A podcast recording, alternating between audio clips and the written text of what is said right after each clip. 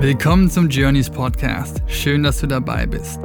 Mein Name ist Alexander Faubel und regelmäßig bekommt ihr hier inspirierende Menschen und Stories präsentiert, die euch dabei helfen können, euer eigenes Potenzial zu erkennen. Im Dialog beschäftigen wir uns mit der Frage, welchen Einfluss Psychedelics auf dem Weg zur Selbsterkenntnis und inneren Heilung spielen wir teilen Erfahrungen und stellen sowohl traditionelle als auch moderne Mental Health Tools vor, die dich auf deinem Weg begleiten können, das Leben zu führen, wonach sich dein Herz sehnt. Und nun wünsche ich dir eine wunderbare Zeit, wertvolle Impulse and let the journey begin.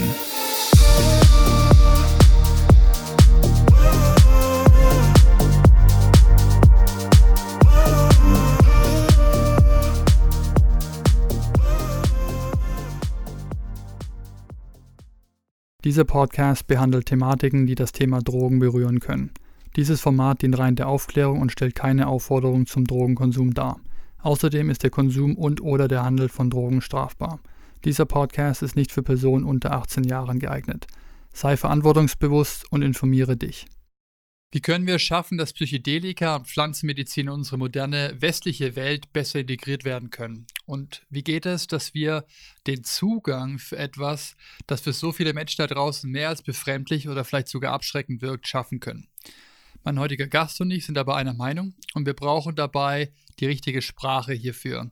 Wir müssen die Menschen letztendlich auch genau da abholen, wo sie gerade auf ihrem eigenen Entwicklungsweg sind und nicht irgendwas überstülpen, was unserer eigenen Agenda entspricht. Julia Bamberg ist selbst systemische Beraterin, Therapeutin und hat viele Jahre lang auch als Mindfulness Leadership Trainerin gearbeitet, bis sie dann selbst über die Arbeit mit Pflanzen gestolpert ist, bei ihr, die erste Substanz, die sie kennenlernen durfte, war wie bei mir auch Ayahuasca. Und sie lebt derzeit auf Mallorca, arbeitet dort als Psychedelic Integration Coach. Das heißt, sie ist neben der Funktion als Guide, wo sie mehrere Leute in diese tiefen Bewusstseinsräume führt, auch für die Integration und die Vorbereitung dieser Erfahrungen zu haben. Wir sprechen heute vermehrt über ihre Ausbildung, in der sie gerade steckt. Das ist ein dreijähriges Ausbildungsprogramm, bei der sie von Schamanen und diversen Substanzen in der Arbeit sehr tief reisen und auch lernen darf. Sie macht parallel dazu ihr Masterstudium in dem Studiengang Integrative Psychedelic Therapy. Und wir besprechen, wie wichtig es ist, dass wir bei dieser Art von Arbeit die Demut und die Dankbarkeit für diese unglaublichen Geschenke, die wir hier durch erfahren dürfen, nicht verlieren. Wir sprechen über Selbstermächtigung und Führung und was wir von schamanischen Riten und indigenen Kulturen hier im Westen und auf dem eigenen spirituellen Weg alles lernen dürfen. Wir sind beide der Meinung, dass wir eine Brücke auch in der Kommunikation dieser Arbeit für, ich sag mal, den normalen Neurotiker da draußen, also den Alltagsmenschen, finden müssen, um den Zugang hierzu erleichtern zu können. Wie immer finden auch hier die richtigen Personen immer zur richtigen Zeit zu dieser Arbeit. Und ich wünsche mir für euch ein weiteres wunderschönes Gespräch mit dieser Frau, die sich wie so viele hier auf dem Podcast auf den eigenen Weg begeben hat und bereit war, alles aufzugeben, um jetzt von Herzen sagen zu können, dass sie von Grund auf glücklich ist. Ich freue mich, wenn ihr das nächste Mal wieder dabei seid. Be yourself. Zu Anfang, meine Liebe, eine sehr einfache Einstiegsfrage für dich. Was ist Ayahuasca für dich? Oh, die Mutter, die Mutterpflanze. Ähm, Ayahuasca ist für mich oder es war für mich auch der Einstieg in ähm, die psychedelische Welt.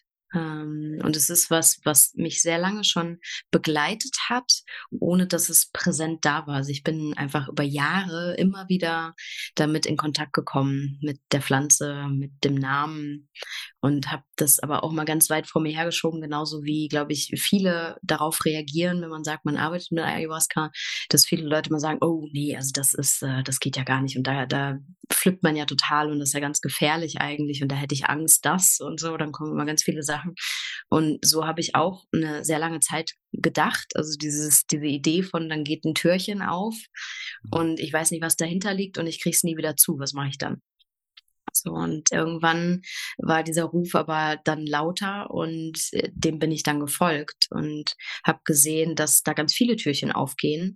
Aber das sind dann auch immer die richtigen Türchen, in die ich dann reingucken sollte. Und Klar gibt es da manchmal sehr herausfordernde Momente, aber ich schätze diese Pflanze und diese Substanz nach wie vor in ihrer Vielzahl, wie sie auch vorkommt. Also ist ja Ayahuasca ist nicht Ayahuasca, sondern es gibt einfach so viele unterschiedliche Formen, Farben und Zusammenmischungen.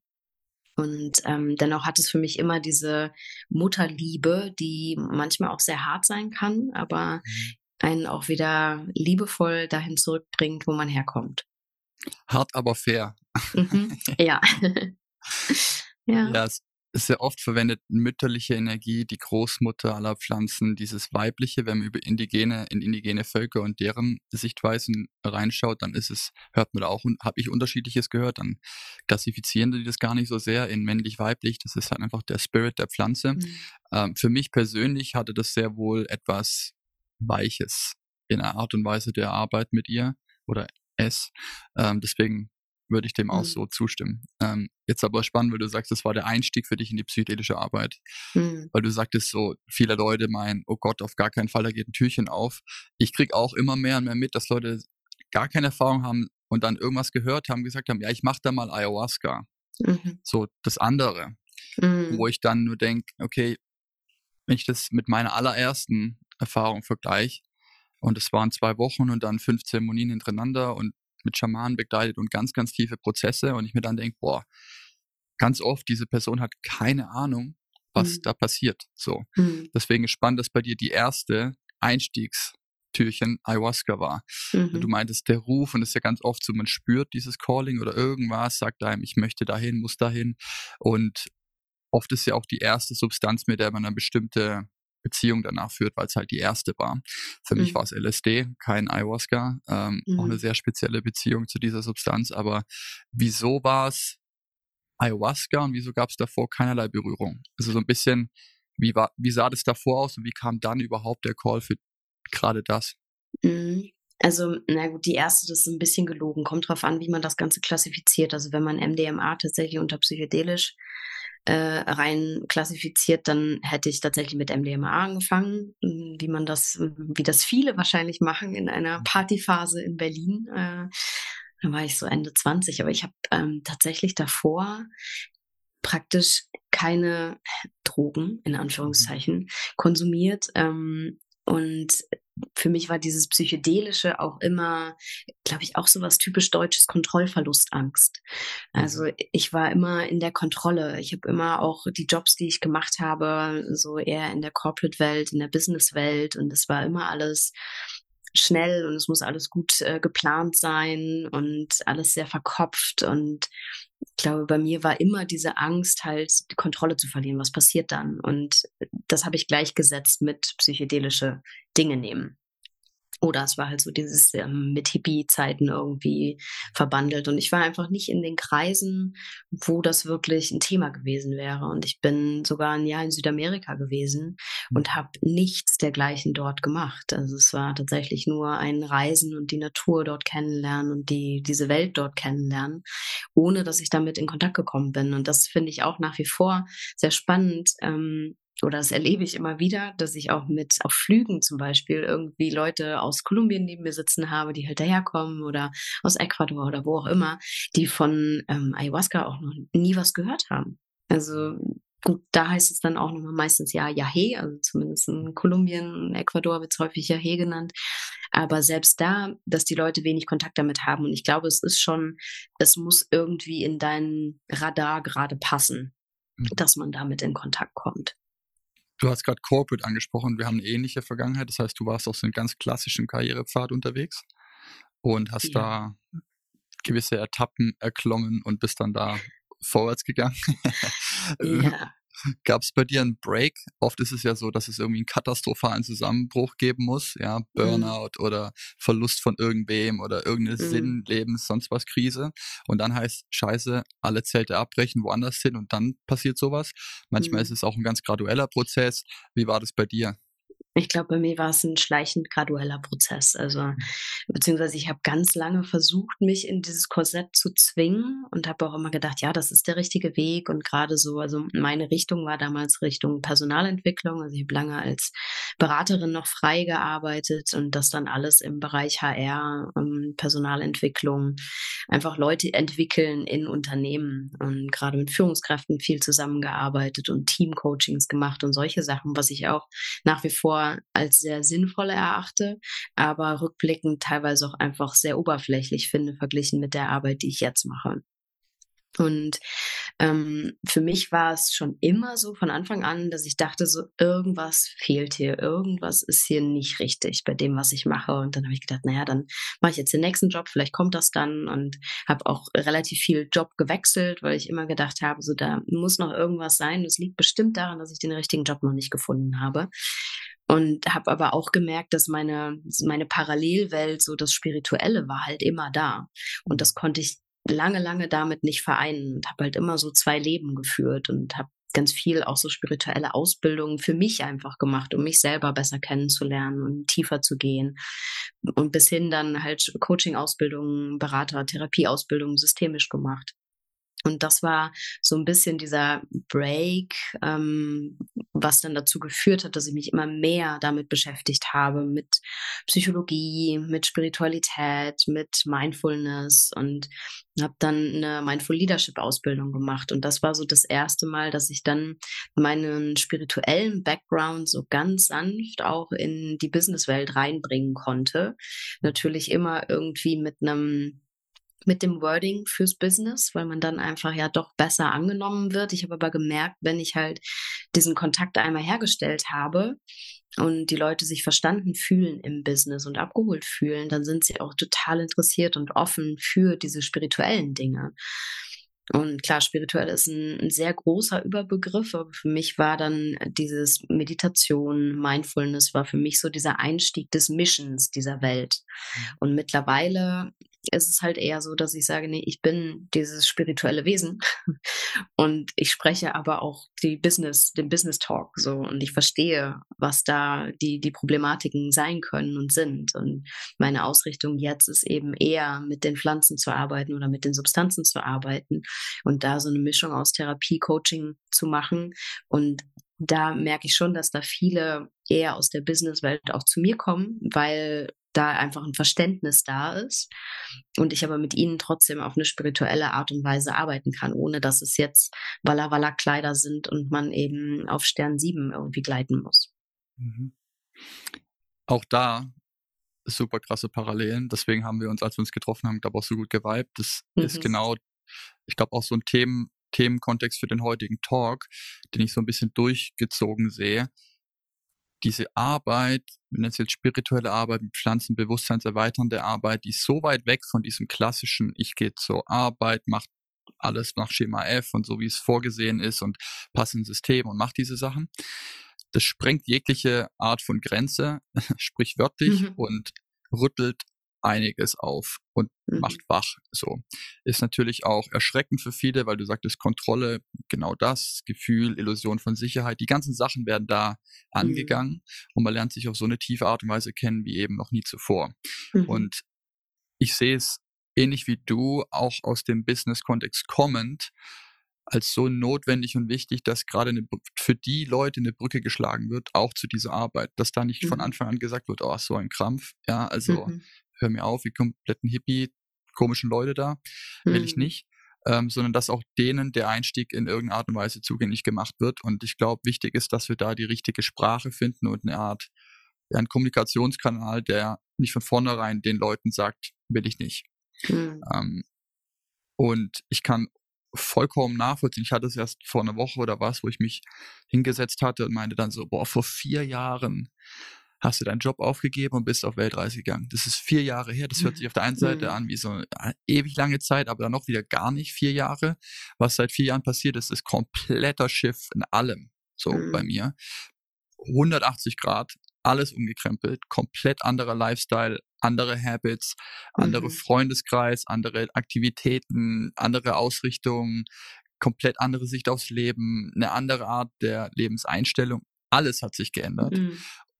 Voll schön. Es war ein sehr krasser Achterbahnritt, die vier Jahre. Aber ich kann immer noch, wenn ich mich zurückversetze, ich sehe mich selber, wie ich da im Anzug zum Kunden gehe und mir denke, was mhm. mache ich hier? Ich sollte doch eigentlich happy sein, weil du bist gut bezahlt und dir geht's mhm. so gut und aber innerlich immer irgendwas gespürt habe, was nicht so richtig passt. Mhm. Und es war so ähnlich wie in dem Wortlaut wie bei dir vorhin. Ja, ich habe halt nach irgendwas gesucht, aber mein Job hat es nicht getan. Ich dachte, der nächste wird's dann bringen. Mhm. Genauso war es bei mir auch. Deswegen hat sich bei mir immer, ich war im Vertrieb und habe dann die Story, die ich mir erzählt hatte, war ja gut, ich arbeite ja immerhin mit Menschen. Das ist auch das, was mich mhm. interessiert. Mhm. Ich kann jetzt nicht irgendwie mit dem System irgendwie die ganze Zeit darum hacken. Deswegen mich hat's mhm. immer rausgezogen zum Kunden, zu den Menschen und wollte dann dort in tiefe, jetzt rückblickend würde ich sagen, ich wollte tiefe Begegnungen schaffen und in Verbindung gehen mit Menschen und dann da die Arbeit machen, die dann zur Erfüllung für mich geführt hat. Aber es ging nie, weil das war immer dann dieser Filter Kunde und ich bin der Vertriebstyp, den kann man eh nicht glauben und der will mhm. mir irgendwas aufdrängen, aber ich, ich saß dann oft da und dachte mir so, du bist Mensch, ich bin Mensch, du hast ein Problem, ich habe eine Lösung, lass doch einfach normal reden, ohne diese ganzen Schichten, Fassaden und alles, was da drumrum ist. Nachher landen wir eh dort, mhm. wenn ich meinen Job gut mache und du endlich aufgehört hast, dagegen anzusch anzustinken, dann kommen wir eh dahin. So, und äh, für mich war das, da hat es bei mir angefangen, über Jahre hinweg so dieses, ist es das, was du machen willst? Mhm. Was ist es, was dir fehlt? Und jetzt würde ich sagen, mir hat schon immer die Tiefe gefehlt. Egal mhm. in was. Die Beziehungen, du hast gesagt, Oberflächlichkeit fühle ich 100 Prozent. Das war immer so ein, mhm. an der Oberfläche kratzen. Das hat mich nicht befriedigt. Mhm. Das ist mhm. natürlich dann der Spiegel zu mir nach innen gewesen. Ich habe auch bei mir immer nur an der Oberfläche gekratzt gedacht. Mhm. Ich habe hier alles verstanden und Persönlichkeitsentwicklung, die Bücher und die Coachings und ich habe mhm. alles gemacht, bis ich dann verstanden habe, okay, wie diese Arbeit nach innen wirklich geht und mhm. therapeutische Arbeit funktioniert, mhm. dieses Heilung, auf den Heilungsweg gehen, mhm. Traumata anschauen, zu fühlen lernen, so diese tiefe Arbeit eben und dann die Vorversuche, wo auch mit Psychedelika als ich sag mal, Persönlichkeitsentwicklungsbewusstseinstool gearbeitet wurde und auch viel verstanden wurde. Das war alles mhm. kopflastig auch. Dann zu verstehen, ach krass, Moment, mit denen kann man auch ganz anders arbeiten. Mhm. Und da hat es dann angefangen, spannend zu werden für mich. Und dann, ah, Moment, da gibt's noch einen Weg. Und mhm. ab dem Moment, ab dem Scheidepunkt war für mich dann auch nicht mehr, irgendwann kam dann der Punkt, wo es hieß, okay, du hast jetzt losgelassen. Also es ist nicht mehr, der Weg zurück war bei mir bis eine sehr lange Zeit immer noch offen. Das war mhm. immer so, oh, aber da ist es sicher und das kennst du mhm. ja und mhm. das ist wahrscheinlich auch das, was sinnvoller ist irgendwie, weil wo willst du überhaupt dahin? Keiner mhm. redet hier darüber, alle sagen dir, du bist verrückt geworden. so, kannst nicht machen, ja, was ist los mit dir? Und dieser Struggle war natürlich Teil vom Prozess, aber irgendwann kam der Punkt, wo es auch gar kein, der Point of no return, es war dann klar mhm. so, okay, das, was ich damals vergebens gesucht habe und kein Job der Welt, keine Beförderung, nicht mehr Geld, niemand, nichts davon hätte es gebracht. Mhm. Hier komplett irgendwann dann gefunden zu haben, war so ein schönes Gefühl. Mhm. Und das ist jetzt seit ein paar Jahren der Fall. Das ist wirklich so ein, wir hatten es vorhin beim Einstieg des Gesprächs, so ein Gefühl von Ankommen mhm. und von einem ruhigerer Prozess, diese ständige hektische Suche nach irgendwas, das hat, wurde weniger und es ist alles sehr viel verkörperter in der Form von it's all good, so, mhm. nichts mehr zu suchen. Und ja. ich kenne so viele Ex-Kollegen, als Spiegelbilder von mir natürlich, die alle in diesem Struggle noch hängen, ohne es, sehr viele ohne es zu wissen. Mhm. Und dann das nächste Ding jagen, das nächste Ding jagen. Beziehung ist geil, alles ist geil, alles ist geil, wenn du fragst. Mhm. Aber wenn du mit dir mal alleine bist und mal in die Ruhe kommst, sehr viele, wenn sie sich trauen und den Mut haben, ehrlich mhm. zu sein, sagen würden, ja, irgendwie ist doch nicht so geil. Mhm. So. Und wie schafft man es da jetzt eine Brücke hinzubekommen, den Leuten das aufzuzeigen? Dass es da noch eine andere Möglichkeit gibt, um diese Themen, die man mit sich trägt, zu be betrachten, anzuschauen, dann mhm. damit zu arbeiten. Ich glaube, super, super spannender Diskussionspunkt, auch nicht so einfach. Wie hast du bisher, wie bist du da bisher gut gefahren, sag ich mal? Hm. Also zum einen, das wollte ich noch zu dem sagen, was du gerade gesagt hast, dass dieses, man hat das Gefühl, man hat schon total viel gemacht und man weiß schon total viel und man ist sich total klar über alle Dinge und so und Coachingbücher gelesen und Kurse gemacht und ich habe auch gedacht, nach meinen ganzen Kursen so, ich habe mich schon ziemlich gut verstanden, da wird schon jetzt nicht irgendwie so viel bei hochkommen bei diesen psychedelischen Dingen und so. Und es war eine, eine Wahnsinnsreise, seitdem ich angefangen habe, ähm, weil das einfach nochmal so viel tiefer geht und nochmal so viel auch neue Fragen aufbringt, die man wieder bearbeiten darf und ähm, aber so eine schöne Tiefe bringt. Und ich würde auch sagen, dass ich mit der Arbeit, die ich mache, jetzt zum ersten Mal wirklich happy bin. Und es ist noch nicht mal nämlich so, dass ich das mache, sondern ich darf begleiten. Ich darf Zeuge dessen sein, was da passiert. Und Klar bin ich da irgendwo dran beteiligt, so aus dieser systemischen Sicht. Sobald ich ja ähm, mit dort in diesem Prozess bin, habe ich da in irgendeiner Form einen Anteil dran. Aber ich bin nicht diejenige, die ähm, das Ganze irgendwie anschiebt oder macht oder zieht oder tut oder sowas. Und das ist für mich auch total angenehm, weil ich sehe, so die Person, die da gerade vor mir ist oder diese Gruppe, arbeitet für sich die eigenen Prozesse durch, hat totale Aha-Momente und kann Dinge verarbeiten. Und ich bin da und halte diesen Raum und darf halt hin und wieder mal so ein bisschen hier schieben und da schieben, aber halt so sanft. Und es hat am Ende nicht so wahnsinnig viel mit mir zu tun. Und das ist für mich auch total schön. so.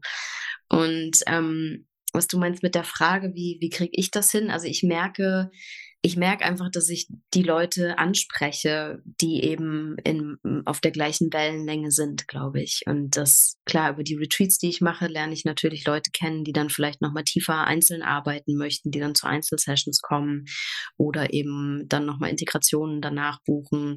Und ich glaube, das schwingt einfach so miteinander. Und ich glaube auch, dass das nicht sinnvoll ist, anderen Leuten das aufzudrücken. Ich glaube auch nach wie vor, dass Psychedelika nicht für jeden was sind. Ich würde es jedem wünschen, das nehmen zu können und das auch nehmen zu wollen, um tiefer zu gucken. Aber es gibt definitiv Leute in diversen Situationen, wo ich sagen würde, Finger weg davon ist nicht das, was du gerade brauchst oder was dir gut tun würde. Und ich glaube, da ist es auch so ein ähm, langsamer Prozess, der einfach kommen darf. Und ich glaube, der auch kommt und wo es auch schon wieder so diese Grenze gerade verschwimmt zwischen, es sollten so viele wie möglich machen, wo ich auch dabei bin, hin zu, es sollte aber eben dann auch nicht wieder so zum Business-Business werden, wo Leute dann wieder eigentlich nur das Geld hintersehen und doch wieder nicht die Heilung oder die, die Weiterentwicklung der, der Leute. Und das finde ich ist immer so ein Thema. Das war auch mit Mindfulness für mich ein Thema. Als erstes ging es um die Leute dass sie damit irgendwie sich selber besser erkennen können, besser steuern können, ruhiger werden, was auch immer ihnen das bringt. Ähm, in Unternehmenskontexten wird es dann wieder gedreht zu, ja, dann sind die Mitarbeiter leistungsfähiger und können irgendwie mehr Stunden ableisten. Und ich finde, das ist halt immer ein total schmaler Grad. Und für mich mhm. ist es so, dass jeder, der das machen möchte, das wirklich für sich machen sollte. Und ich bin einfach der Überzeugung, dass wenn sie es machen, es Auswirkungen hat und meistens halt auch auf den Job. Ob das jetzt heißt, dass jemand dann kündigt und sagt, äh, das war sowieso nie der Job, den ich machen wollte. Ich habe mich die letzten zehn Jahre angelogen. Oder ob es einfach ist, das war jetzt schön, aber ich glaube, ähm, ich muss was ändern, um auch bleiben zu können. Yes, der Job, die Beziehungen, so ziemlich alles, was das Leben zusammensetzt, hm. wird da in Frage gestellt. Was schön ist, mhm. weil dieser Prozess führt mehr zur Wahrheit, zu der eigenen wirklichen Wahrheit. Und man erkennt dann sehr viel, das, was bisher einem Zweck gedient hat, der allerdings nicht diesem wirklich tiefen, mhm. in Übereinstimmung mit mir lebenden Gefühl gleicht. Und das ist viel Loslassen, mhm. viel Trauer, mhm. viel, viel Schmerz, der auch dann dabei passiert, was schön ist, weil der macht Raum für mhm. mehr. Und wie du sagtest, du fühlst dich zum ersten Mal jetzt happy bei dem, was du machst. Mhm. Ähm, ich hatte so ein erfolgreiches Vorkarriere sein, dass ich Happiness gleichgesetzt hatte immer mit Peak-Momenten der Ekstase. Und die mhm. habe ich mhm. mir natürlich immer besorgt, gekauft, mhm. geschaffen. Und die waren dann natürlich so schnell wieder weg, wie sie gekommen sind. Und deswegen war das für mich tatsächlich ein Jahr oder jahrelang wirklich so ein Dopamin-High jagt das nächste. Mhm. Und natürlich kann das nirgendwo hinführen, außer in Abgrund. so, mhm. deswegen ging es auch irgendwann dahin. Aber Happiness und das, was ich jetzt damit verbinde, hat sich komplett geschiftet auch. Das heißt, es ist so viel mehr in die Ruhe gekommen, in weniger tun, mhm. in, in friedvollen Gefühl mit mir und dem Leben stehen als davor. Es muss Peng, Peng, Peng machen die ganze Zeit. Mhm. Und der Shift passiert auch automatisch, wenn man diese Arbeit steht und macht und wirklich mhm. dem, dem folgen möchte. Wenn, wenn sich Leute bei uns oder bei mir melden und dann sagen, ich will eine Begleitung oder auf einen Retreat, dann ist so ein bisschen der, der Vertriebshut bei mir noch auf. Mhm. Aber nicht, nicht, ich verkaufe dir das jetzt, sondern ich sag dir eigentlich, warum du es nicht machen solltest. Das ist spannend, weil ich sag den Leuten eigentlich so, mach's nicht. weil das passiert und das passiert und das wird vielleicht passieren und das auf jeden mhm. Fall und bist du dir sicher? Und wer dann am Ende noch sagt, nee, ich habe trotzdem Bock, sage ich, alright, jetzt bist du bereit. Mhm. Ja, schön. Ähm, aber es ist für mich auch schon direkt so ein Ausschlusskriterium wer sucht den nächsten Kick, den nächsten Trip, mhm. den nächsten das und das, die schnelle Lösung und den schnellen mhm. Fix von meinem aktuellen Problem. Mhm. So geht's nämlich nicht. Da mhm. kommt nämlich nur eine riesige Enttäuschung bei raus am Ende. Oder wer meint's wirklich ernst? Und ich habe das schon mhm. oft hier auf dem Podcast gehabt, so das Gefühl, vielleicht kommt mal irgendeine Antwort, die sich davon unterscheidet, aber mein Gefühl ist, dass wir als Menschen, als menschliche Spezies, als Gewohnheitstiere sehr selten bis gar nicht an den Punkt selber kommen, aus Erkenntnis solche Dinge zu verändern, sondern es muss irgendwie der Schmerz zu groß werden von der aktuellen Situation, damit wir dann den Schritt in das Unbekannte zur, Ver zur Ver mhm. Veränderung, zur Verwandlung äh, antreten. So war es zumindest bei mir und oft, ich nutze oft das Bild und sage, ja, bei manchen druck, drückt der Schuh einfach noch nicht doll genug. Mhm. Dann geht's noch mal zurück drei Jahre in dem Schuh laufen, bis es die ersten Blasen gibt und irgendwann vielleicht dann. Ich hatte es jetzt mit einem Kumpel von mir, wo ich schon vor einem Jahr oder zwei das Gefühl hatte, so ich glaube, der wäre bereit für, für den nächsten Schritt so und habe ihm das auch angeboten. Und dann kam das Feedback, boah, nee, ich, ich mag mein Leben eigentlich und mich selber, so wie ich bin, mhm. äh, ich, nee, passt gar nicht. Und jetzt vor einem halben Jahr hat es ein paar Lebensumstellungen gegeben und so. Und dann meinte er, du, ich glaube jetzt schon. Und was jetzt in einem halben Jahr, nicht mal im halben Jahr bei dem passiert ist, ist so Dominostein nacheinander, tak, tak, mhm. tak, tak, tak, tak. Alles ist dann so ein bisschen ineinander gekommen und ist jetzt mhm. auch ein wunderschöner Prozess. Ähm, ja, über den euch gar nicht im Klaren ist, was das alles bedeutet, mhm. aber ähm, bin ich voll bei dir, 100 Prozent. Ähm, das ist eigentlich eine schöne Überleitung, weil ich hauptsächlich heute mit dir auch über dein Ausbildungsprogramm sprechen wollte. Das heißt, mhm.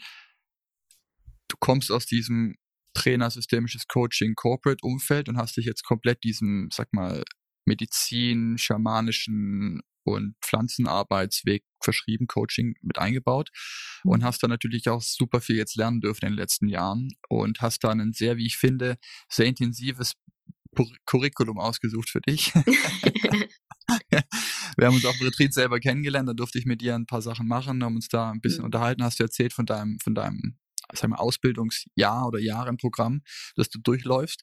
Und mhm. vielleicht mal für die Zuhörer, um das mal zu skizzieren, was das bedeutet. Ja. Und ich will so ein bisschen darauf hin, äh, dass oft im Westen so mein Anschein auch ist, ja gut, da gibt es jetzt irgendwelche indigenen Völker, die nutzen diese Substanzen und Medizin seit Jahrhunderten, Tausenden über Generationen hinweg weitergegeben und die machen da schon irgendwas und viel mit Rauch und Wuwu und da wird da irgendwas, mhm. passiert da irgendwas. Aber jetzt gibt es ja die neue die neuesten wissenschaftlichen Erkenntnisse und die packen die ganzen Sachen chemisch extrahiert in eine Pille und die nehme ich und dann habe ich das gleiche, muss nicht nach Peru und dann passiert schon mhm. irgendwie. Und so ein bisschen dieses Themenfeld aufzubauen und zu sagen, okay, du hast dich jetzt da eingeschrieben in, sag mal, ein sehr intensives Programm, um zu lernen von den Besten mit den ganzen Substanzen, aber da, wo es ursprünglich herkommt, von der Quelle mhm. und vom Ursprung her. Und vielleicht kannst du mal skizzieren, wie man sich so ein Programm das du dir da angelacht hast, vorstellen kann. ja, gerne. Ähm, also das Programm ist von der OR Foundation, OR NGO, die ist based in äh, Kolumbien. Ähm, da ist Lila und seine Frau sind so die Gründer dessen gewesen. Und ähm, dieses Programm läuft über drei Jahre und ist angedockt an eine Universität in den USA, so dass ich darüber halt auch einen Master und PhD machen kann. Ich werde wahrscheinlich meinen Master da drin machen, ähm, als zweiten Master, äh, weil ich einfach keinen Bock habe, noch eine PhD-Arbeit zu schreiben, ehrlich gesagt, und das für mich einfach nicht den Mehrwert hat und ich eher mit den Menschen arbeiten möchte als in der Forschung. Das ist einfach nicht mein Weg, Forschung. Ähm, aber es gibt einfach die Möglichkeit, das auf einem universitären ähm, Sockel so ein bisschen zu setzen und ähm, gab mir zumindest auch so diese Gewissheit, dass das ein gutes Programm ist. Und es läuft über drei Jahre. Es nennt sich ähm, Psychedelic Therapy ähm, Training.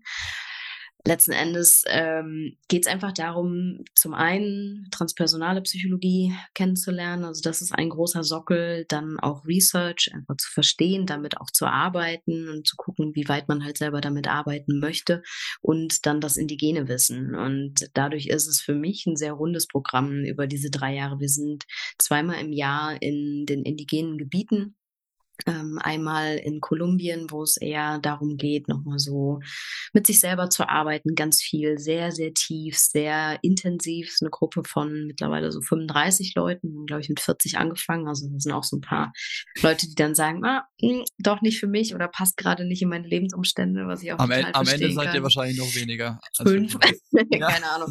Aber ähm, also es wird sich, wird sich noch weiter reduzieren, weil es schon, es ist wahnsinnig intensiv. Also was sich bei mir bewegt hat, seit ich habe im Januar diesen Jahres angefangen. Also es läuft auch wirklich noch zwei Jahre.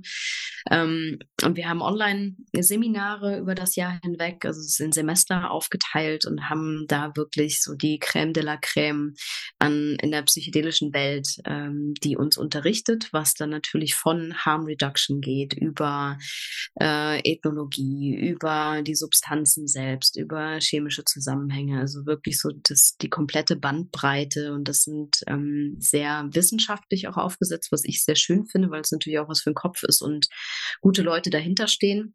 Und das andere ist eben, wir können mit diesem Programm in indigene Gebiete reisen, wo sonst auch nicht so viele Leute hinkommen. Also mittlerweile ist ja doch auch so ein Ayahuasca-Tourismus ausgebrochen in manchen Gebieten äh, in Südamerika, wo dann einfach auch nicht mehr Schamanen wirklich äh, die Zeremonien leiten, sondern halt Leute, die sich zu Schamanen ernannt haben. Und das finde ich mittlerweile auch so ein bisschen eine gefährlichere ja, Entwicklung. Und das finde ich bei dem Programm tatsächlich sehr schön. Die haben sehr gute Kontakte in die verschiedenen Länder. Also wir machen nicht nur Ayahuasca, sondern es ist, wir waren jetzt ähm, in Ecuador in einem Gebiet bei den Kofan, die eigentlich AI heißen. Man kennt sie aber eher unter Kofan außerhalb dessen. Und ähm, die halt wirklich komplett remote sind. Und da sind wir zwei Wochen gewesen und haben halt dort Zeremonien gemacht mit wirklich den ältesten Schamanen dort, was unglaublich ähm, stark, tief, herausfordernd, schön war und äh, sind eben einmal im Jahr in Kolumbien, um dort so eigene Arbeit mit Enneagrammen und Aufstellungsarbeit und solchen Sachen noch zu machen, teilweise aber auch mit Substanzen zu arbeiten. Und äh, dieses Jahr ist dann, nee, nächstes Jahr ist noch Mexiko, wo es halt eher um Mescalin dann geht. Im dritten Jahr ist Gabon, Afrika mit äh, Iboga. Iboga. Mhm. Genau, und ähm, dadurch ist es schon sehr intensiv. Also diese Mischung aus dorthin in die Gebiete fliegen, es, da ist halt kein, kein Luxus. Äh, es ist wirklich, wir sind da ein bisschen, ein bisschen, genau, grab dir dein Loch halt selbst. so ungefähr. Ähm, und das ist aber auch für mich ist es total gut, weil ich will nicht dieses weichgespülte Europäer kommen dahin und haben mhm. dann Luxusprogramm und das ist dann für mich so fake irgendwie. Und ich will halt wirklich diese Connection zur Natur dann haben, zu den Leuten dort haben und das kennenlernen. Und das ist für mich einfach ein Geschenk, äh, dieses Programm mitmachen zu können, weil ich glaube, eine, eine bessere Basis ähm, kann man da nicht kriegen, wenn ich da jetzt sehe, so dass überall diese Programme aus dem Boden gestampft werden, ein Jahr Begleitung irgendwie und äh, ein Retreat mit Psilocybin-Zeremonie und danach darfst du dann Leute begleiten. Da kribbelt's mir überall, weil ich denke so, nee, ähm, da hast du noch nichts gesehen. Ähm, du weißt de definitiv nicht, wie man Leute in solchen Situationen begleitet. Und da bin ich einfach dankbar für diese Arbeit machen zu können, da lernen zu können.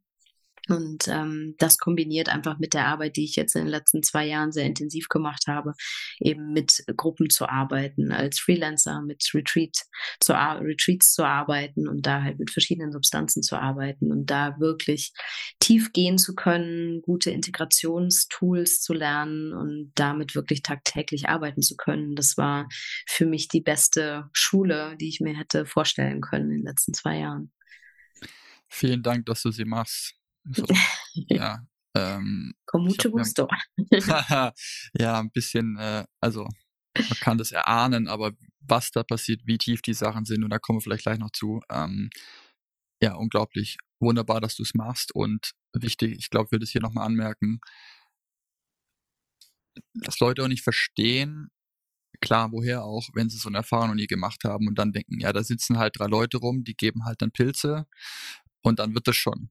So, mhm. das ist aber das Bild von den allermeisten. Verständlich, ja, weil woher sollen sie es denn wissen? Aber zu verstehen, was da passiert in einem selbst und was für jemanden, der so eine Begleitung macht, du hast vorhin auch gesagt, Begleitung als Guide, den Raum hält, was das überhaupt bedeutet, dass diese Prozesse passieren können, da gibt es einen Unterschied von Tag und Nacht. Mhm. Und man spürt das, wenn man mal so eine Erfahrung gemacht hat oder auf so einem Event oder Retreat war und dann eins, was professionell begleitet wird von Leuten, die das schon länger machen und Ahnung haben. Die eigenen Prozesse, die dadurch unterstützt werden, überhaupt mal man selbst befähigt wird, in diese Räume und diese inneren Räume vordringen zu können, was sonst einfach gar nicht geht. Oder jemand, der von außen keine Ahnung hat, was da passiert, selber seine ganzen Ängste projiziert und dann sagt, ah, stopp hier, schnell wieder rausholen, obwohl die Person gerade in so einem tiefen Prozess mhm. war und da gerade drin sein musste. Mhm. All das kann man gar nicht verstehen, wenn man sich diese Arbeit nicht selber hingegeben hat und mhm. überhaupt mal an sich selber erkundet hat. Deswegen, mhm. ähm, ja, wenn ich den Vergleich ziehe zu irgendeinem Sherpa, der Nepal Leute auf den Everest bringt, dann sage ich, der läuft den halt jedes Jahr hunderte mhm. Male oder mhm zigmal und hat es nicht in dem Buch studiert und sagt dann, ich kann dich da hochführen. Der macht das die mhm. ganze Zeit so. Und ähnlich auch hier, ja. Deswegen mhm. schamanisches Wissen aus indigenen Völkern, die das gelernt haben.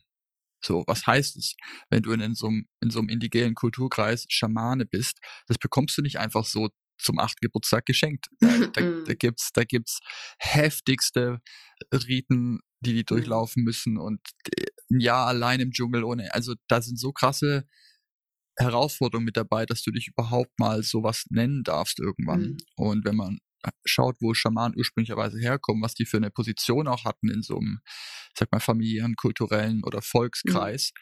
dann waren die sehr hoch angesehen für das, was sie gemacht haben, ja, für diese Arbeit, die sie gemacht haben, mussten dann nicht jagen, essen und sonst was, haben sich andere darum gekümmert, aber ihr Job war es dann eben, für dieses Gleichgewicht, für diese Heilung zu sorgen. Und deswegen, ja, diese Rolle von einem Schaman und von so einem Heiler auch zu würdigen und zu schätzen, ich glaube, kann man auch erst, wenn man selber mal mit welchen gearbeitet hat. Bis vor drei Jahren hätte ich nicht gewusst, was ein Schamane macht, außer mhm. aus Hollywood.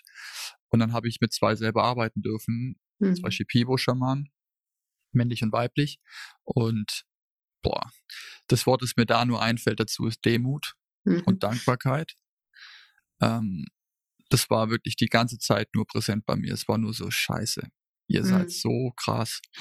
ich bin mitten in den eigenen Prozessen, dachte ich, ich will eigentlich euch nur sagen, wie dankbar ich bin für das, was ihr macht und wie mhm. heftig ihr schon an euch gearbeitet haben müsst, damit ihr das alles hier machen könnt für 20 Leute und unglaublich. Ja. Wenn man mhm. das selber mal erfahren hat, mega schönes Geschenk. Deswegen kann ich mir nur vorstellen, ja, unglaublich anstrengend, was du da machst, mhm. aber auch mhm. gleichzeitig wunder, wunderbar schön, heilsam und erkenntnisreich. Natürlich interessiert das immer Leute, ja, wenn wir über Psychedelika reden. Jetzt zeig mir, gibt es irgendwelche krassen Trips und Bilder und gibt es irgendwelche coolen Geschichten? Ich kann mir vorstellen, bei dir gab es eine Menge, du warst jetzt wieder in Ecuador.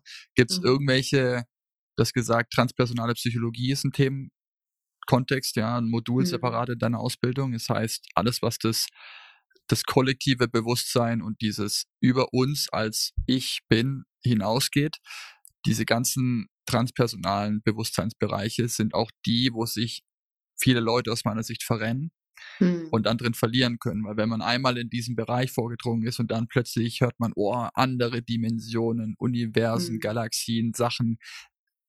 Entitätenebenen, all diese Sachen. Ähm, und denkt sich so, warum soll ich jemals den Fernseher wieder anmachen? Ich habe das ja alles hier, wunderbar. Mhm. Und sich sehr leicht darin verlaufen kann und dieser mhm. Versuchung unterliegt, oh, das ist jetzt die wirkliche Arbeit. Mhm. Und dann mhm. vergisst, dass jeder Weg, der wieder nicht zurückführt ins Hier und Jetzt, in deinen Alltag, ein Irrweg ist, egal wo er mhm. hinführt. Ähm, aber vielleicht trotzdem gibt es ein paar Anekdoten oder ein paar Learnings und Geschichten, die du da erzählen kannst aus deinem letzten Ecuador-Besuch, wo es um Transpersonale, du hast für mich gesagt, wenn ich mich richtig erinnere, du meintest, ich bin so tief gereist wie noch nie und auch in diese, Be die war noch ganz anders, hast du gemeint, die, die Reisen mhm. als bisher. Vielleicht kannst mhm. du da mhm. einfach ein bisschen was erzählen, ja, und mhm. auch was mhm. du gelernt hast. Ähm, also für mich war das auch der, naja, der zweite Kontakt mit Kofan, also mit AI, also mit dieser Tradition. Mm. Und ich war im letzten, nee, nee, Quatsch, dieses Jahr. Dieses Jahr war ich in Kolumbien ähm, mit der Gruppe, mit der ich hier auf Mallorca jetzt die letzten zwei Jahre gearbeitet habe. Die machen auch so einmal im Jahr Reisen und machen halt dann so zehn Tage, ähm, neun Nächte mit verschiedenen Schamanen. Da war auch ein Kofan dabei. Das war aber irgendwie so ein bisschen anders von der Zeremonie her für mich. Und jetzt waren wir halt wirklich total remote. Ein Haus, was dort auch für uns praktisch mehr oder weniger gezimmert wird oder wurde für diese Ausbildung, wo halt dann immer die Leute mhm. hinkommen. Und das war dann auch gar nicht so zeremoniell, wo man das dann hier kennt mit Feuer in der Mitte und dann sitzt man drumrum oder hat halt da so sein, seine, äh, sein äh, Plastikbag oder seinen Eimer, wo man dann reinkotzen kann oder so. Uh -uh, nicht. Also da war dann einfach wirklich Hängematten aufhängen. Alle hängen irgendwie praktisch Arsch an Arsch in diesen Hängematten. Entweder du bleibst halt in der Zeremonie da drin oder du gehst halt irgendwo raus. Mhm. So, und ich war dann äh, sehr viel auch draußen in fast allen Zeremonien. Die erste war ich drin, danach war ich draußen. Und das war für mich erstmal so krass zu sehen, dass, dass die, diese Energie der Schamanen, die die aufgebaut haben. Zum einen war sie für mich gefühlt sehr männlich, also dafür, dass es eine weibliche Pflanze ist, wo wir am Anfang drüber gesprochen haben, so diese weibliche Energie. Für mich war es sehr männlich, was dort aufgebaut war, aber das, naja, männlich-weiblich, sei mal dahingestellt, aber es war auf jeden Fall insgesamt härter, konfrontativer für mich vom, vom Gefühl her. Und ähm, ich fand so beeindruckend, wie die diesen Raum gehalten haben, auch außerhalb dieses Hauses, dieser Hütte. Also manchmal hast du ja, wenn du dann irgendwie gerade im tiefen Prozess bist und sagst, boah, ich halte es gerade nicht mehr aus, ich muss mal irgendwie rausgehen und verschnaufen und dann komme ich in fünf Minuten wieder rein. Ähm, und dann bist du ja auch mehr oder weniger draußen, dann nimmt das so ein bisschen ab von der Intensität her. Und das war da halt nicht. Es war egal, wo du warst, 20 Meter von diesem Haus entfernt, du warst im tiefsten Prozess.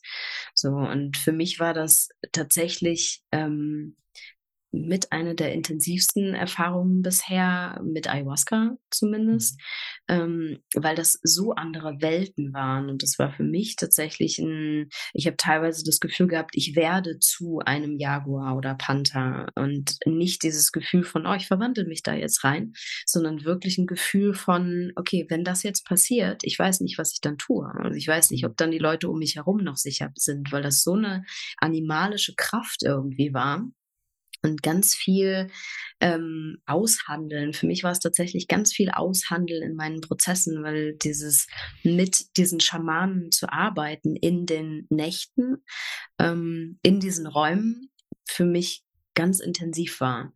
Und auch dieses, wie weit lasse ich die auch von ihrer Energie her an mich ran? Also da bin ich auch tatsächlich sehr vorsichtig äh, mittlerweile geworden, weil auch da ja ähm, Schamanen haben häufig einfach ihre eigene Agenda und die sind nicht alle gut. Aber sie haben halt, wenn sie richtig gute Schamanen sind, die Macht tatsächlich dir Dinge einzupflanzen oder Dinge rauszuholen, die du vielleicht noch brauchen könntest. Und ähm, da bin ich mittlerweile echt vorsichtig geworden, von wem ich mich jetzt reinigen lasse oder von wem ich mich irgendwie anfassen lasse. Und das waren dann tatsächlich auch Prozesse, wo ich mit den Schamanen in meiner Reise Reise drin war, ohne dass ich sie vor mir hatte. Aber wirklich mhm. so ein, wie so Gespräche irgendwie. Und das war für mich tatsächlich sehr intensiv. Und einfach nochmal ganz andere Welten. Und mit, mit Worten einfach wie immer, glaube ich, aber einfach total schwer zu beschreiben. Aber für alle einfach unglaublich intensive, tiefe Prozesse. Sehr laut, viel, viel hochgekommen und ähm, unglaublich ja, kräftige Schamanen, die mhm. dort vor Ort waren. Und ich bin danach ähm, noch weiter gereist nach meiner Ausbildungs, ähm, meinem Ausbildungsaufenthalt da in Ecuador, bin ich noch weiter gereist mit einer anderen Gruppe in Kolumbien, bin dort noch zu einem anderen Schamanen gegangen, der von einer anderen, ähm, anderen Tribe kommt. Äh, und eine komplett andere Zeremonie, eine komplett andere Medizin, komplett andere Prozesse da drin. Und das finde ich halt so spannend daran, dass auf der einen Seite macht die Pflanze die Arbeit.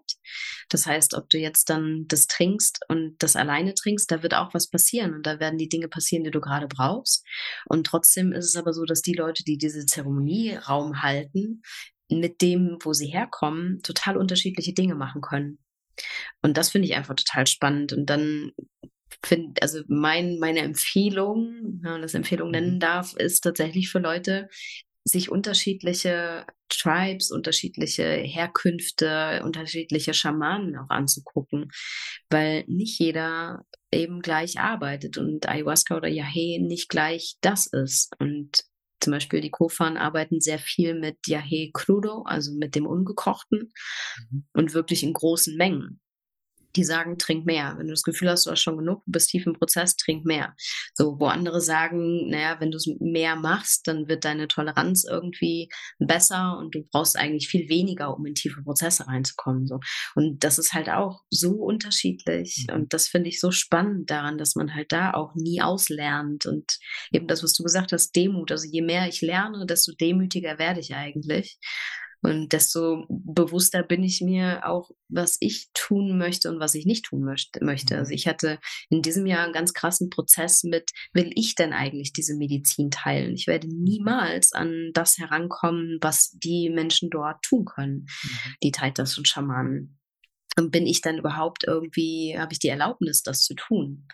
Und in welchem Rahmen? Und darf ich mir das anmaßen? Und wie kann ich das gestalten, damit es mit dem Respekt dem ganzen Respekt zollt und tief genug geht, aber eben nie so tief gehen wird. Mhm. Und das sind dann so Prozesse, finde ich, die für, für mich zumindest hochkamen, auch ähm, in den letzten zwei Jahren. Wie will ich damit arbeiten mit den Substanzen?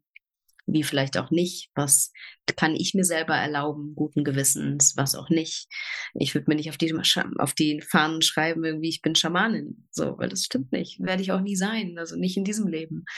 Aber trotzdem kann ich schamanisch angehaucht arbeiten und diese Tools mit einbringen. Und je mehr ich in diesen Bereichen arbeite, wir haben eine sehr intensive ähm, Tabak-Class gehabt da, also gelernt eben mit Tabak zu reinigen, zu heilen, wie auch immer man es nennen möchte. Und das war für mich ein totaler Transformationsprozess, weil ich Tabak, also wirklich Tabak im Sinne von ähm, Puros, also mhm. genau, ähm, Zigarrentabak, ähm, habe ich ich fand es ganz schlimm. Mein Opa hat äh, früher ganz viel Zigarren geraucht und immer wenn ich in das Haus gekommen bin, habe ich erstmal keine Luft bekommen, weil er halt den ganzen Tag Zigarre geraucht hat. Und das war für ihn total schön. Für mich war das echt so, dass ich seitdem immer dachte, oh nee, Zigarre geht für mich gar nicht. Mhm. Und es war für mich so ein Shift, jetzt damit zu arbeiten und diese Verbindung herzustellen mit dieser Pflanze und sie auch mit mir arbeiten zu lassen. Mhm. Und das sind so krasse Sachen, die man damit machen kann. Und das ist so schön, mhm. dass ich diese Verbindung halt noch weiter vertiefen will. Mega. Ja, du hast gerade so viele gute Sachen gesagt und man hört einfach auch raus, Demut ist das Wort, was mir da einfach immer hochkommt. Je tiefer du da einsteigst und lernst, dass du einfach nichts weißt, mhm. ja. desto größer wird die Demut und desto so mehr baut sich dieses diese Ehrfurcht auch für diese Arbeit, bei mir zumindest auf mhm. und vor den Leuten, die diese Arbeit so machen, wie diese, sag mal, Heiler, Schamanen, Großschamanen das eben mhm. tun. Ähm, und dann, wie du sagtest, ich mir niemals anmaßen werde oder könnte, auch nur im Vergleich, im Ansatz irgendwas davon tun zu können. So. Ähm, aber dann gibt's andere Substanzen mit anderen Anwendungsfällen, mit denen man sehr viel mehr im Umgang vielleicht schon gelernt hat, wo man dann das Gefühl hat, alright, bei mir ist es Psilocybin, vielleicht werden es mhm. irgendwann mal andere Sachen sein. Ähm, bei dir ist es Cambo, ja, äh, noch dazu neben Apache. auch, genau. auch. Und viele andere. Deswegen ja. ähm, schön zu sehen, wie das dann durch den eigenen Prozess gesteuert auch dazu kommt, dass du mehr und mehr rausspürst, was du machen willst, welche Richtung sein wird und das auch automatisch kommt, ja. Ich glaube, ich habe das gerade nur eingeworfen, weil ich das so rüberbringen will, wenn viele Leute, die diese Arbeit auch suchen, insgeheim, die sagen, ich bin unzufrieden mit XYZ, meinem Leben, der Beziehung, das, das, das. Solange, sobald er angefangen wird aufzuräumen, eins nach dem anderen, Step, Step, Step, und wenn so diese gröbsten Wogen geglättet sind, irgendwann kommt auch die Frage nach, warum bin ich hier? Hm. So Berufung, Purpose, was tue ich hier den ganzen Tag? Und auch dafür hat Ayahuasca für mich so tief was in Bewegung gebracht, wie ich es davor nicht hatte. Auch dafür hat es mir unglaubliches Geschenk oder Geschenke gebracht. Mhm. Ähm, mega. Hm. Persönliches Interesse, du sagst, du hast da mit diesen Kofan Tribes oder aus dem Kreis mit Leuten gearbeitet, es waren auch mit den, den, Ältesten aus dem Kreis. Hast du einen Unterschied oder was war der Unterschied zwischen einem normalen, in Anführungszeichen, Schamanen und jemand, der sich ein Elder nennt. Der Vater mhm. vielleicht von einem Schaman, der irgendwie, weil sie das halt noch 20 Jahre länger macht. Kannst mhm. du das, mhm. hast du das rausspüren können? Kann man das erklären?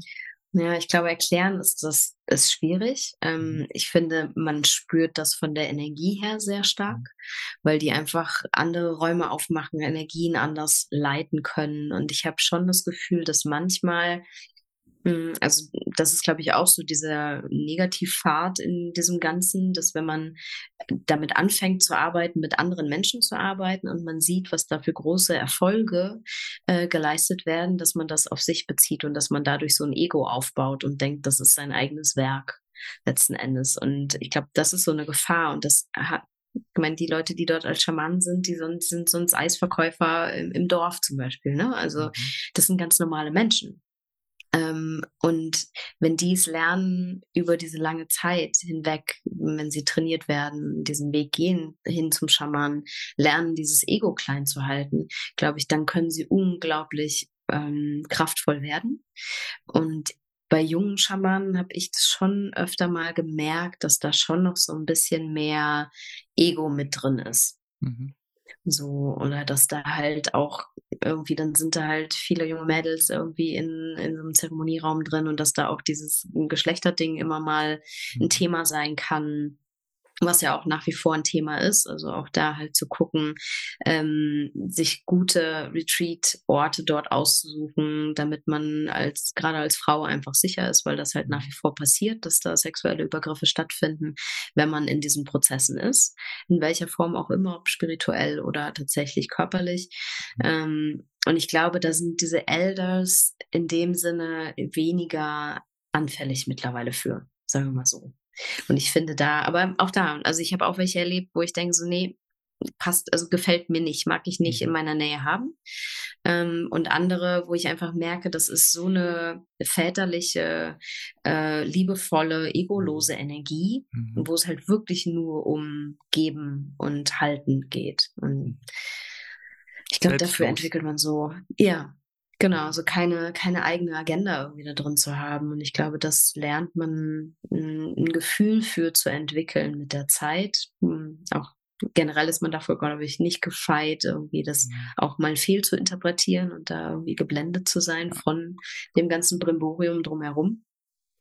Aber auch das, was du sagtest mit, ähm, dass es ja andere Substanzen gibt, wo es weniger zeremoniell zugehen muss. Und ich glaube, äh, deshalb mag ich tatsächlich auch Psilocybin. Also ich arbeite unglaublich gerne mit Klienten mit Psilocybin, weil es eine, eine sehr schöne Substanz ist für mich auch zum Einstieg, mhm. die insgesamt sanfter ist, aber gen also genauso tief sein kann. Und ich glaube, dass es einfach eher die Frage ist, wer braucht an welcher Stelle gerade welche Substanz, um das meiste für sich rauszuholen. Und das ist gar nicht so, das ist die Mutter und das ist das Höchste und da muss man irgendwann hinkommen oder 5 MEO ist dann das yes. Ultimum oder was auch immer. Ich glaube, darum geht's überhaupt nicht, sondern es geht halt wirklich darum, was bringt dir gerade in deinem Moment, in deiner Situation das meiste und welche Begleitung brauchst du. Weil das hm, kriege ich auch. Ähm, ähm, bei so Anmeldegesprächen halt mit und die Leute fragen so, ja, und kann denn da auch irgendwas wirklich Schlimmes danach passieren? So, wenn ich dann da irgendwas gesehen habe und danach verändert sich alles.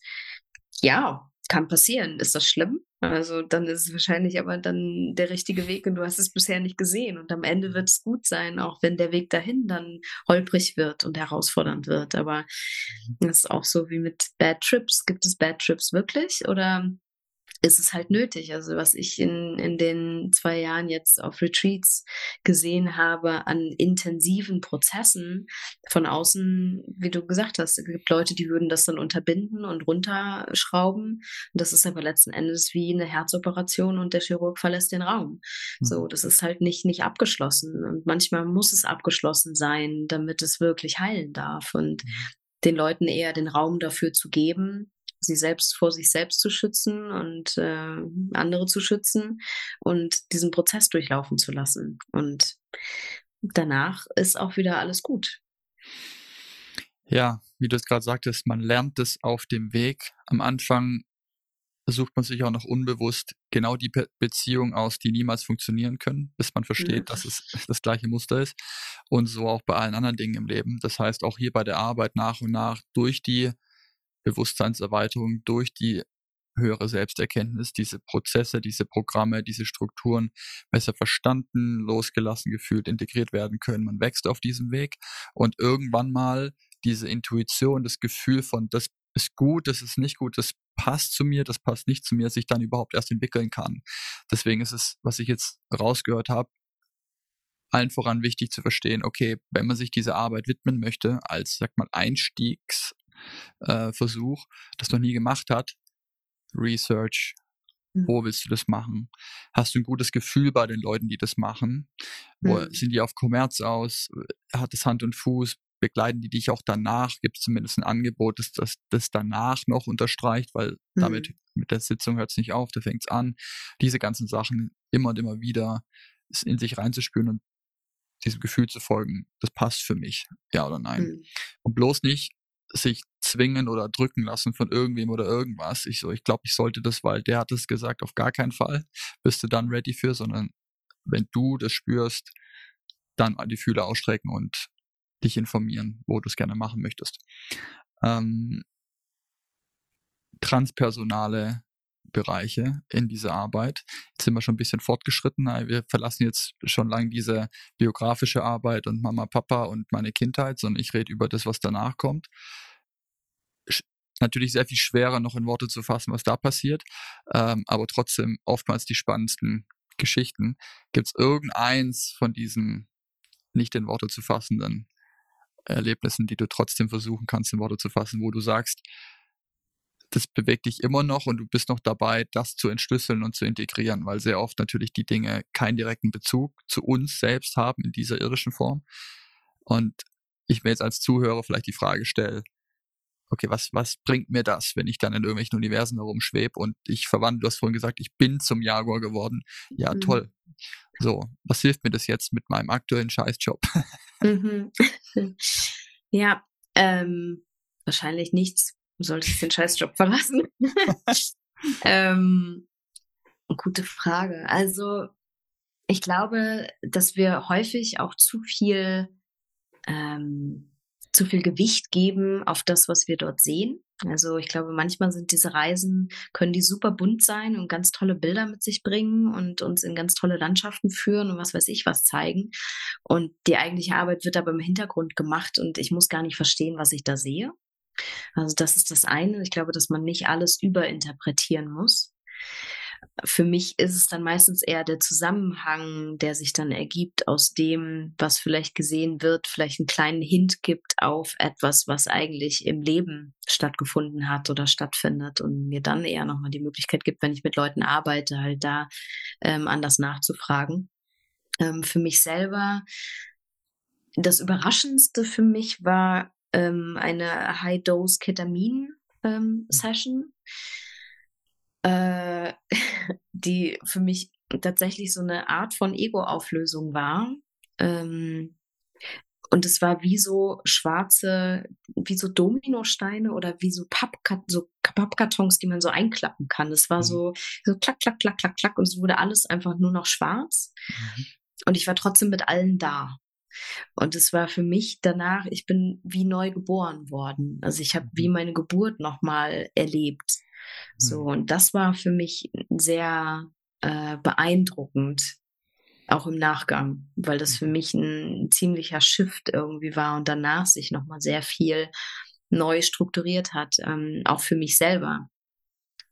Und für mich als, also ich glaube, für mich war der Prozess zu mir als Frau zu finden nochmal ein mhm. sehr intensiver, der auch mit der Medizin einfach sehr stark begleitet, ausgelöst, wie auch immer war. Ähm, weil, also Natürlich bin ich eine Frau äh, und habe mich auch als Frau irgendwo gefühlt, aber dieses wirklich als Frau fühlen und irgendwie mehr zu verstehen, was, was bin ich denn dann eigentlich oder wie fühle ich mich denn eigentlich und diesen Unterschied kennenzulernen, das ist für mich tatsächlich ein Prozess gewesen, der durch diese Medizin kam mhm. und ähm, ganz anders in meine, meine Kraft auch da zu finden. Dieses weibliche, kraftvolle, ähm, ruhige, sanfte und doch kraftvolle und damit auch zu arbeiten. Und das ist, glaube ich, so mein, wenn ich schon keine Schamanin bin oder werde, aber ich glaube, das ist immer so mein ähm, Teil, den ich in der Arbeit gerne und gut einbringen kann. Ja, deine Kraft kommen, das hatte ich jetzt schon öfter hier. Ähm, Finde ich übrigens ganz schlimm. Ich finde diese Ausdrücke immer ganz schlimm. Ich tue mich damit total schwer. Das ist dieses äh, dein Higher Self finden oder in deine ja. Kraft kommen. Was heißt denn das? ja, der Bizeps wächst, du hast mehr Power. Nein, das genau. ist ähm, und ich glaube, auf deiner Homepage hatte ich das gelesen, hast du auch gesagt, ähm, wie diese Art der Arbeit zu mehr Selbsterkenntnis und dann eine verbesserte Selbstführung zu einem mhm. zufriedeneren mhm. Leben führen kann. Selbstführung oder Selbstermächtigung ist ein Wort, das ich da nutzen würde. Mhm. Diese Macht in Selbstermächtigung, dass du selber am Lenkrad sitzt und schon mhm. immer warst, ähm, mhm. es nur nie gewusst hast, aber dieses Verständnis und das Gefühl, und Verständnis falsche Wort, das Gefühl bekommen zu haben in so einer Erfahrung, das so tief in dich hineingesetzt wird, dass du immer die Wahl hast. Mhm. So, diese Selbstermächtigung, so, ich kann entscheiden, bleibe ich in dem Job oder nicht. Bla bla bla, aber, aber, okay, mhm. stopp. Du kannst trotzdem entscheiden, ja oder nein. Und lass mhm. mal die Story weg, you're in charge, du kannst. Und will ich in dieser Ehe bleiben, obwohl sie schon seit zehn Jahren kaputt ist, wenn ich sie verlasse und den Stress und Mhm. You, your choice. So. Willst du aufhören, die Scheiße zu ernähren? Willst du das nicht? Das? Alles deine Wahl. Und ich habe das Gefühl, dass durch diese tieferen Prozesse in der Arbeit sehr viel mehr von dieser Selbstermächtigung zurückkommt und das Gefühl dann in einem wohnt und das den ganzen Tag eigentlich verlässt und einfach das Sein erfüllt, dass, jo, egal was gerade passiert, I can choose. So. Mhm. Und damit kommt eine unglaubliche Kraft, wenn man so nennen möchte, mit. Und dadurch wird alles andere drumherum auch so nach und nach entspannter, lockerer, leichter. Wenn Dinge passieren, die man nicht verändern kann, wird auch darin der Sinn gesehen. Und dieses ständige, du hast vorhin auch gesagt, ziehen, wollen, drücken, immer im Widerstand mit dem Leben sein, dieses ständige, ah, es fließt halt nicht und es eckt mhm. überall an, das wird automatisch weniger, wenn man sich mehr in diesen Prozess begibt und diese Hingabe übt. Mhm. Alles Ausdrucksform von der Liebe letztendlich nachher, aber diese Hingabe und diese Zuversicht und diese Ruhe und der Frieden, die ganzen Dinge. Ähm, aber für mich fast unmöglich jetzt scheint, vier Jahre zurückblickend, ohne diese tiefe Ayahuasca-Erfahrung, die ich hatte, das war der Beginn, die Geburtsstunde von mir, das hat so tief bei mir etwas bewegt. Ich wüsste nicht, ob das ohne, also auf gar keinen Fall in der Schnelle, in der Tiefe, in der kurzen Zeit diese Prozesse passiert sind. Sicher geht's auch ohne. Und für mich, und da gibt's wieder so ein bisschen die Brücke zum Anfangsdiskurs, den wir hatten, indigenes Wissen und schamanische Heilkunst mit westlich-medizinischem, konventionellen therapeutischen Wissen zusammenzubringen. Ähm, ja klar, aber ich habe jetzt dieses Leben und wenn es gut läuft, werde ich 80, 90 Jahre alt. Das ist sehr begrenzt und ich würde ganz gern auch so viel davon in Zufriedenheit gestalten, mhm. wie es geht. Warum sollte ich warten, ob es irgendwie auf natürliche Weise passiert in diesem oder im nächsten Leben oder ich suche mir die Werkzeuge, die richtig eingesetzt schnellstmöglich ans Ziel führen können. Hm. Ziel in Anführungszeichen, weil es keins gibt, aber you know what I mean. So, mhm. deswegen, ich bin natürlich, so wie du auch, starker Freund von der, dem richtigen Einsatz dieser Werkzeuge und sowas von, ja, überzeugt ist das Wort, dass wenn wir das schaffen können, die richtigen Leute, die bereit dafür sind, nicht jeder ist bereit dafür, auf gar keinen Fall, die, die aber dieses Gefühl in sich tragen, ich, da ist was und ich möchte da rankommen, ich komme da nicht ran, was ist es? Und ich bin bereit, egal was dafür aufzugeben, um dahin zu kommen, die die richtige Begleitung und Führung bekommen, dahin zu kommen. Auch wenn es nur tausende Leute sind, keine Millionen, diese Tausende haben wieder einen Einfluss auf andere Tausende, sind wir bei Millionen und so weiter. Ist egal, wer das hier zuhört und wer sich berufen fühlt, auch durch deine Geschichte nur eine Person, die sich dann auf den Weg macht. Das hat so einen riesen Impact. Ich hatte das jetzt beim letzten Event, das wir hatten, wieder gesagt, dass die Menschen das nicht verstehen auf Anhieb. Das wird später klar. Wir machen das für uns, aber mhm. wie wir uns dann selber in die Welt tragen und wie wir in der Welt agieren, mit Menschen arbeiten, auf sie zugehen, uns öffnen, das hat so einen krassen Impact. Alle anderen mhm. Dinge, die geschehen dann wie aus Wunderhand. Die mhm. richtigen Beziehungen klappen plötzlich. Die, die keinen Sinn machen, die werden gar nicht mehr angezogen. Wenn sie passieren, sagst du, auf gar keinen Fall gehe ich hier rein. Das ist so mhm. der, der, natürliche Prozess des Lebens, die Intelligenz, die dahinter steckt, die einfach zu entfesseln und dann passieren zu lassen, damit eine Leichtigkeit und eine Entspanntheit das mhm. eigene Leben was auch immer das dann für einen bedeutet, leben zu können, final. Und dann, wie du vorhin sagtest, darin wirklich Happiness zu finden, weil du nicht mehr die Frage stellst, tue ich das, was ich tun möchte, nehme ich jetzt an. Ja. Mhm. Aber ich glaube auch, dass wir das so ein bisschen, ähm, also diese Medizin, die ja eigentlich aus einem Community-Kontext kommen, also wie du am Anfang auch erklärt hast mit Schamanen, die sind halt die Community-Heiler gewesen. Die sind klar mit Einzelpersonen dann auch mal ähm, beschäftigt gewesen, aber es geht halt um diesen dieses Gesamtstrukturgebilde, ähm, Organismus, Community und das halt zu heilen. Und wir haben es natürlich, wir bringen es jetzt gerade zu uns, weil wir im Westen ja gelernt haben, Individuen zu sein und ähm, individuell uns weiterentwickeln zu müssen. Und wir nutzen jetzt diese Tools, um uns noch besser kennenzulernen. Und ich schließe mich da gar nicht aus. Also ich habe keine Antwort dazu.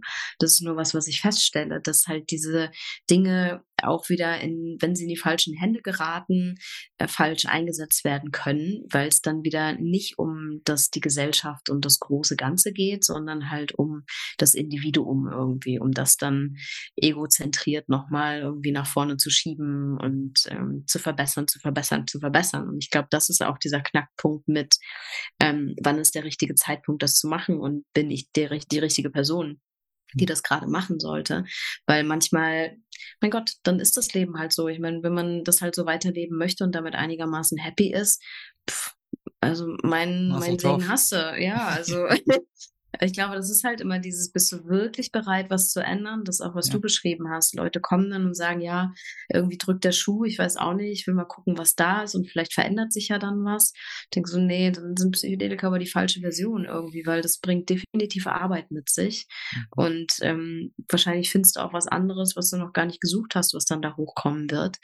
Und dann ist die Veränderung, also dieses Thema Integration, was für mich halt auch so wichtig ist, eigentlich genauso wichtig, fast wichtig wichtiger als die, das Erlebnis selbst, weil verändern können wir es nur im Leben. Wir können nicht dauerhaft in diesen Sphären irgendwie rumschweben und äh, da unterwegs sein, sondern wir müssen halt das, was wir da lernen, in unseren Alltag integrieren und dann, ob wir jetzt Coaching machen oder Therapie machen oder eine Persönlichkeitsentwicklung machen oder was auch immer, es bleibt halt jedem selbst überlassen, ob er bereit ist, das zu machen. Und ähm, ich kann von mir da auch selber sprechen. Also ich habe auch in dieser Reise natürlich total herausfordernde Momente, wo ich denke, ich schmeiß alles hin, mir ist es total wurscht, ich gehe jetzt wieder zurück auf Null, war ja alles gar nicht so schlecht. Mhm. Was bringt denn das hier? Also wo soll das hingehen? Was bringt mir das denn? Oder Momente, Momente, wo ich denke, ja, vielleicht sollte ich dann doch nochmal irgendwie diese Substanz gerade machen, weil vielleicht komme ich dann damit weiter, wo ich dann selber denke, so, nee, was ist das für ein Gedankengang? So, es geht um die Integration.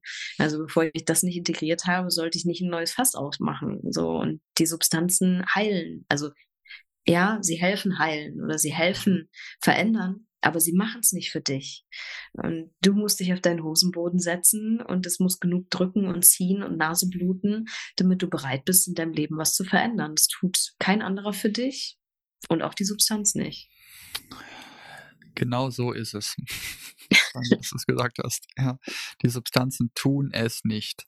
Mehr ist nicht gleich mehr mhm. und die Substanzen sind nie das Heilmittel. Niemals. Ja. Und ja, diesem Irrglauben werde ich auch nicht müde zu berichten ja. davon. Ja, dass es einfach nicht das ist. Und man sieht natürlich auch Leute, die auf Retreats kommen und die kommen jedes halbe Jahr wieder und mhm. wieder und dann erzählen sie die gleiche Geschichte, wie sie vor einem halben Jahr erzählt haben. Es ist nichts passiert zwischen den Events. Mhm. Es gab zwei, drei Wochen danach, ich bin in der Liebe und alles ist so toll mhm. und das ist jetzt, auf jeden Fall wird es jetzt halten und ich bin so guter Dinge. Mhm. Ja, wenn du nicht dran arbeitest, verspreche ich dir, dass nichts hält von dem, was da gerade passiert ist. Deswegen, ja, mhm. die Unterscheidung macht dann nachher die Arbeit, die Integration, die danach passiert. Ähm, deswegen schön, dass du da auch Leuten hilfst und die Begleitung auch anbietest. Ähm, zum Schluss hätte ich gerne noch ein, so, du, du warst jetzt wieder in Südamerika, hast viel wieder aufsaugen dürfen, viel neue Eindrücke gemacht, gesammelt, viel über dich selber gelernt, viel von den Schamanen an Wissen erfahren. Kannst du direkte Lektionen, die du daraus gelernt hast, übertragen in die Arbeit, die du jetzt machst mit Menschen? Also ohne jetzt Schamane sein zu müssen, aber was hast du da jetzt konkret mitgenommen, was du seitdem vielleicht in deiner Begleitung anders machst? Ist es eine, eine Haltung? Ist es eine, egal was, ja. Vielleicht gibt es da mhm. irgendwas, was, was jetzt anders ist als vor einem halben Jahr oder Jahr. Mhm. Also ich glaube, zum einen ist es noch mehr mich selbst rausnehmen und aufpassen, mich nicht zu wichtig zu nehmen. Mhm. Ähm, dann merke ich, dass einfach eine, eine andere Feinfühligkeit mit der Zeit kommt. Also, dass ich viel eher spüre, so was ist gerade gebraucht, was für eine Musik ist gerade gebraucht oder ist gerade Stille gebraucht oder ist es dann doch mal eine Umarmung, die derjenige jetzt braucht? Ähm, wo gehe ich rein und unterstütze in dem Prozess und wo gehe ich auch wieder raus und gebe demjenigen wieder selber die Möglichkeit, in, mit seiner Kraft zu arbeiten, mit seiner Stärke zu arbeiten. Ich glaube, das wird immer, immer feinfühliger, habe ich so das mhm. Gefühl. Und auch meine Verbindung wieder mit meiner Stimme. Also, dass wenn ich um, auf Medizin mit meiner Stimme arbeite, dann ist es ja, nicht zu beschreiben. Es ist einfach was komplett anderes. wenn ich da in dieses Vertrauen gehe, tatsächlich dann mit den ähm, Schwingungen arbeiten zu können, so dass es gar nicht darum geht, ob das ganze Worte sind oder nicht, aber dass ich praktisch meine Intention in die Schwingung packen kann und mit der Stimme dann arbeiten kann. Und das, ähm, muss ich sagen, fasziniert mich total, das eben weiter auch zu lernen mhm. und damit arbeiten zu können.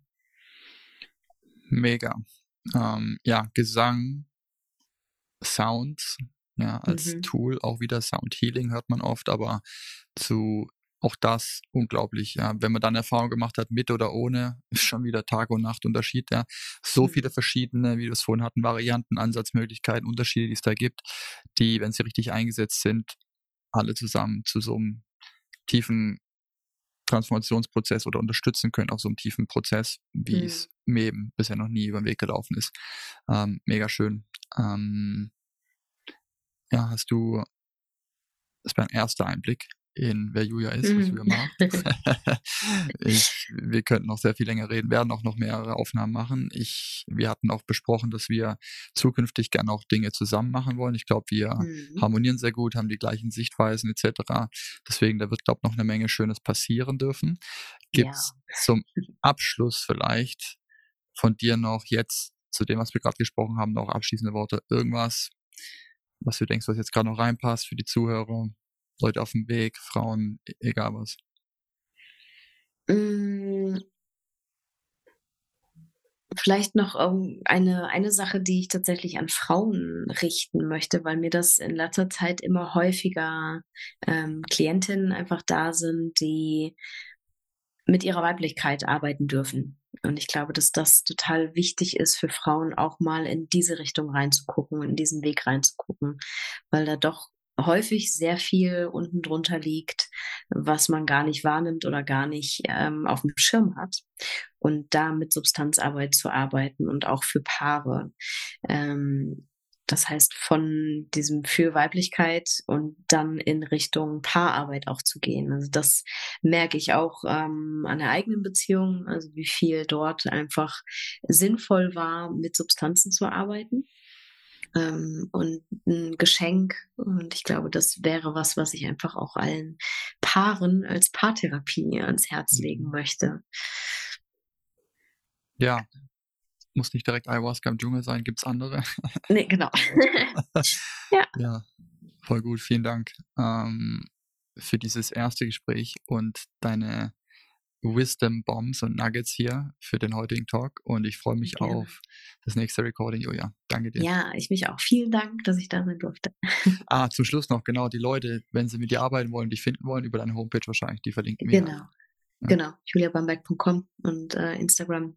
Hm, aber besten Homepage. Genau. Check this woman out, please. Und ja, Super. alle auf die Homepage gehen und viele Sessions mit ihr buchen. Danke dir, Ila. Dankeschön.